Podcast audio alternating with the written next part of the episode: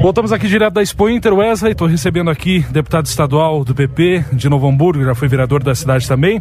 Deputado Isur Koch, que visita hoje a Expo Inter. Deputado, seja bem-vindo à casa do Grupo Sino, bom dia.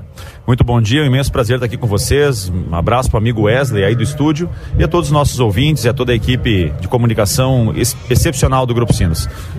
A importância da Expo Inter, deputado, principalmente nesse ano de retomada da economia e também da agricultura, é claro, e do público aqui no parque negócios, principalmente a geração de negócios e a retomada uh, de uma das, né, talvez a, das grandes bandeiras do nosso estado junto ao Brasil e junto ao mundo, que é a nossa produção agrícola, nosso setor primário.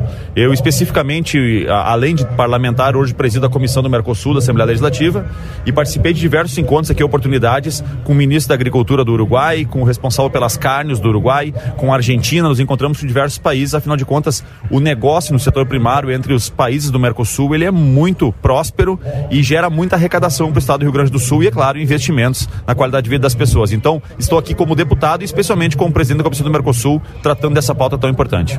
Aproveitar também, vereador Gustavo Finker, que é do PP de Novo Hamburgo, a importância da Expo Inter e também da sua visita aqui à casa do Grupo Sino. Seja bem-vindo, bom dia. Bom dia, vim acompanhar hoje o deputado Sur, o deputado atuante aqui em todas as frentes do Rio Grande do Sul.